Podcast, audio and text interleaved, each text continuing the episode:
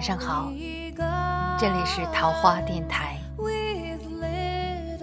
此时此刻，你在哪里呢？茫茫人海，但请放心，我们终会相遇的。我是桃花心木。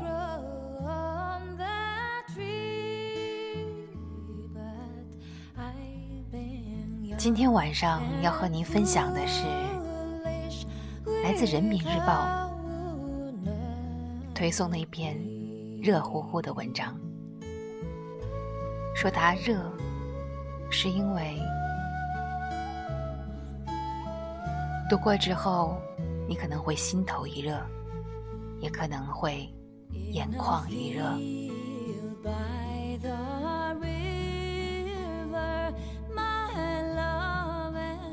感觉是留给每一位听众的。好，让我们现在开始吧。当你微信储存空间不足时，你会删除谁呢？作者。韩大钱。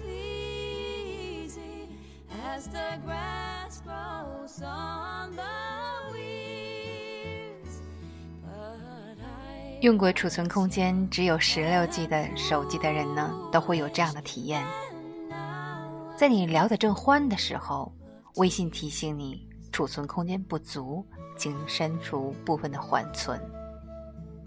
这时候，你会删除谁呢？此刻我接到提醒，不得不点开窗口，查一查，究竟是哪些话痨占满了我的空间。排在第一的是工作群，缓存一点一个 G。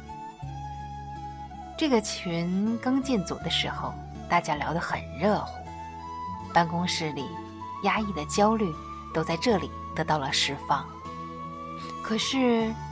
自从有领导进群以后，大家就开始有点忌惮，真正扯闲篇的越来越少了。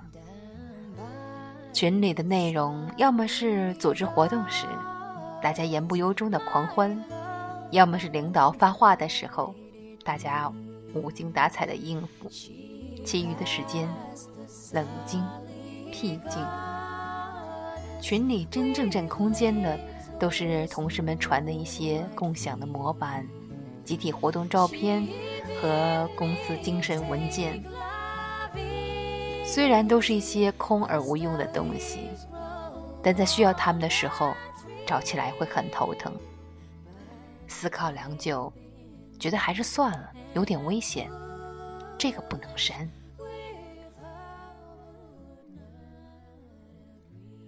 排在第二的是女朋友，缓存八百二十五兆。我是在一次聚会时要到他微信的。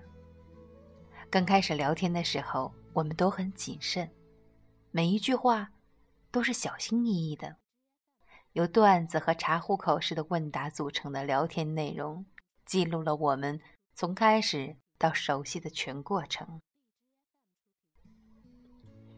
从某一句话开始，我们聊得越来越投机，也悄然地走进了彼此的内心。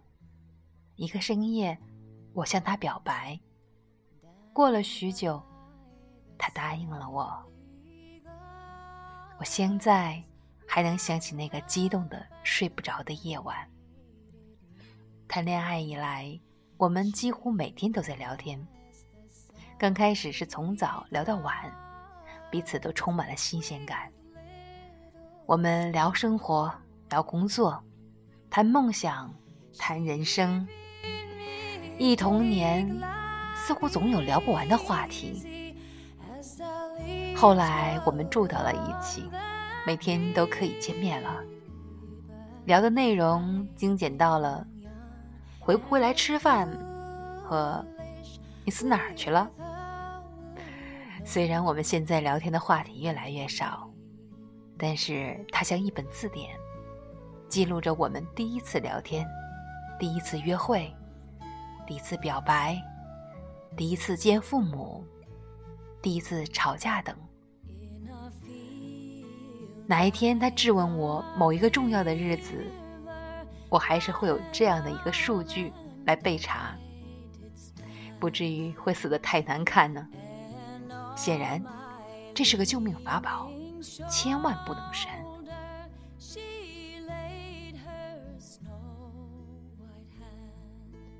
再往后呢，都是好朋友，缓存在两百到三百兆之间不等。有的是同学，有的是生活中认识的，我们无话不谈，都是借钱时说一声，马上支付宝就能弹出收款信息的朋友。平常互相喊一声，就可以出来吃肉喝酒。有话我们一般都在宵夜桌上讲，很少会在微信上腻歪的。所以，这些都是百宝箱，最好也不删。排在第十的是老妈，缓存八十二兆。我完全想不到老妈竟然给我发过这么多消息。明明我教她玩微信的时候还不到半年。平常我们基本都不用微信聊天，有事情都是打个电话的。现在想想，我们连电话。都打的很少了，一个月也就那么一两次吧。可这八十二兆的内容究竟是什么呢？它就像一个黑匣子，记着一段故事，而我就像个失忆者，印象里没有半点头绪。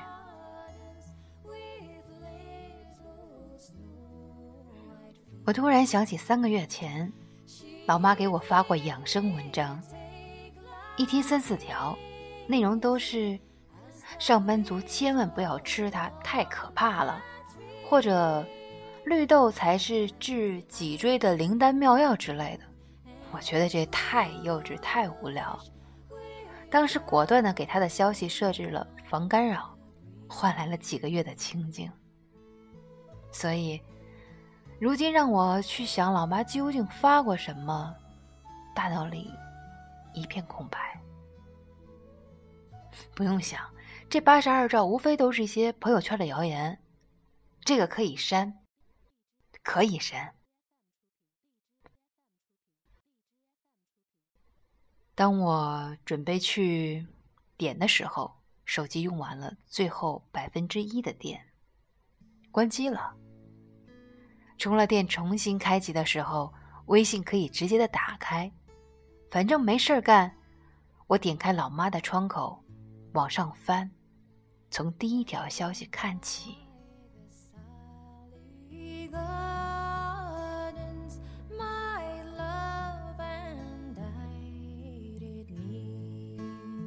半年前，老妈给我发了第一条微信，只有两个字。叫的是我的小名，那是在过年的时候，我教他玩微信，教他打字。他在窗口折腾了七八分钟，才打出了我的名字，还是我帮他点的发送。第二条消息是在今年三月份，那时候我已经离开家出来上班了。内容依然是我的小名。距离我教他发第一条微信，已经过去一个多月了，他竟然没有打错，实在难得。当时我给他回了一个笑脸。第三四条呢，都是语音，显示的状态竟然都是红色的未听的消息。你看，时间都是上午的上班时间，怪不得那一阵，老妈打电话问我是不是上班很忙，我说没有啊。他们不信，原来他是根据这个推断的。后来发的消息又变成了简短的文字消息了，比如“吃饭没？睡了？下班没？”之类的，文字简单，是他能够独立完成的内容，而且又不会吵到我。但是，我都没有回复他。持续了好多天后，他开始转发朋友圈的养生文章给我，各种针对上班族调养的神奇秘方，都是他特地为我搜集的。我也是从那时候开始，开始设置了他的消息免打扰了。他满心热忱的把一些好东西发给我，而我一条都没有点开过。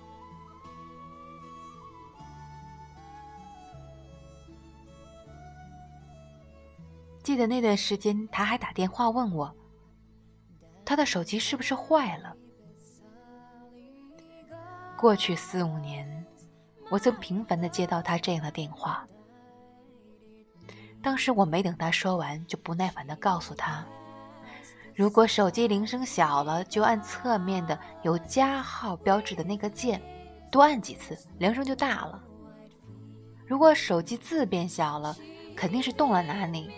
不过不要紧，你点开桌面上的设置，然后，等等，我巴拉巴拉的把常见的几个问题又向他重申了一遍，却不知道他这次可能想问我的是：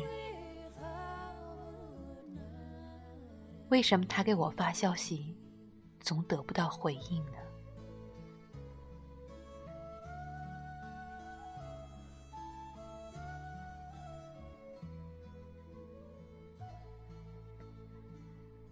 老妈连续给我发了两个月的链接以后，开始给我发照片了。最开始拍的是家里的现状，窗外的街景；后来拍我小时候的相册，我以前的玩具。我仿佛看到他忙完家务，无聊的拿着手机拍来拍去的情景。他满心欢喜的把照片发给我，可是。都像发进了一个黑洞，得不到我的一点反馈。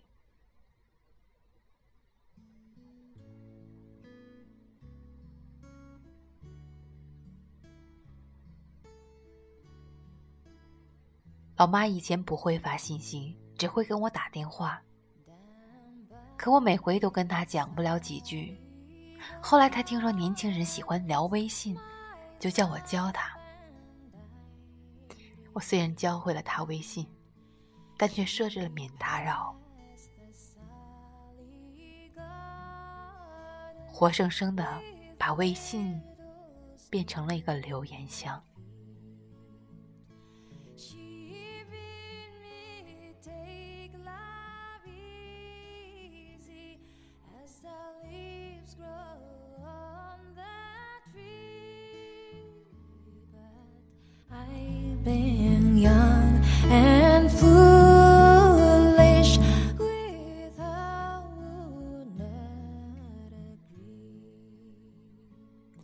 当微信空间储存不足的时候，我第一个想要清除的，就是这个我几个月都未曾打开过的留言箱。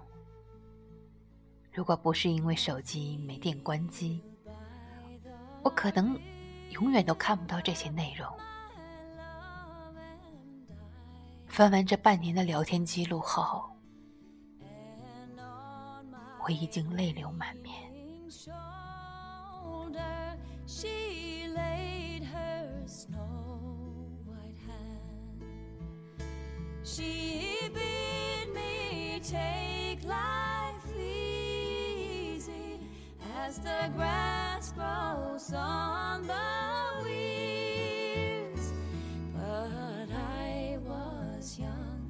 我曾经在网上看过一个地震幸存者的一段话：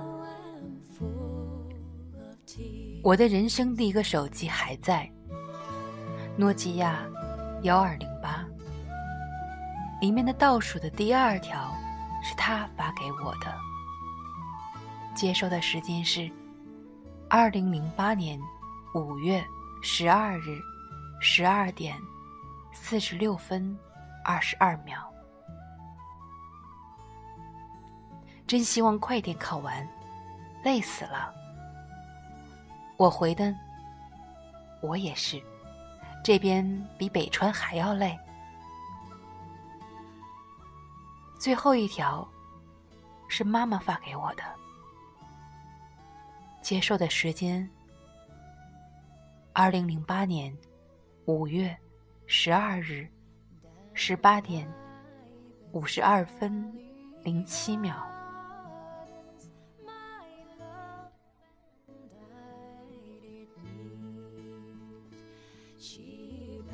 强娃子，你要听话啊！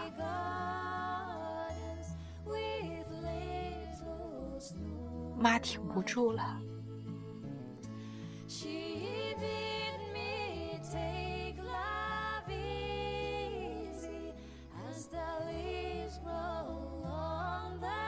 这两个我生命中最重要的女人，从此再也没有见过。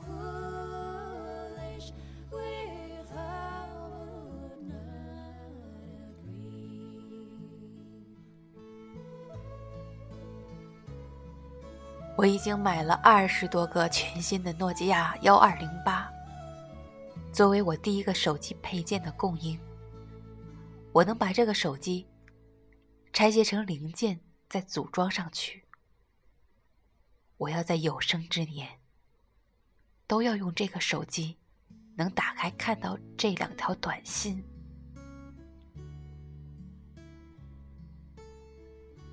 当时我看了后很感动。灾难让他与母亲永远的告别了。一条短信是他们之间唯一的联系。他苦苦守候着今生最贵重的东西，而我却差点随手删掉了。我曾有很多和老妈聊天的机会，却一点都不知道珍惜。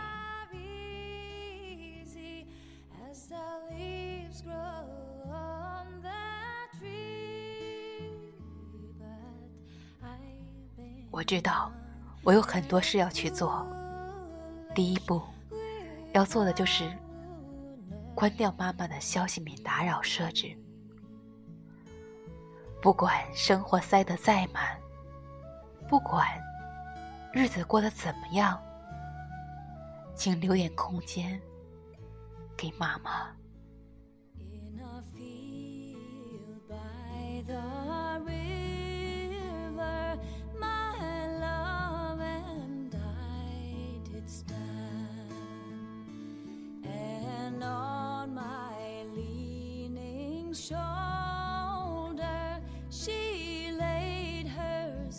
可能他在你这里已经排不上号了，但你在他的世界里永远是第一位的。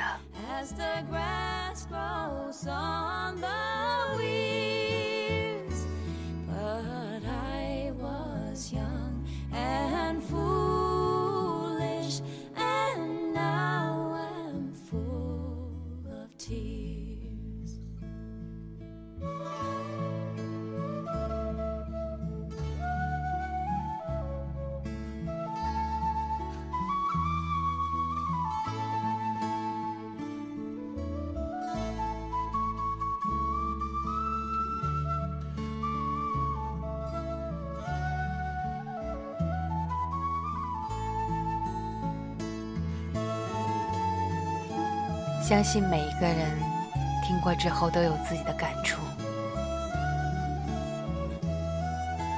是不是第一时间拿起了你的手机，拨通了一个熟悉而久违的号码？感谢作者韩大姐，我会把他的公众号联系方式附在文章下面，希望你继续关注。分享好文章，分享能够温暖治愈人心的力量。我是桃花心木，欢迎您订阅、关注。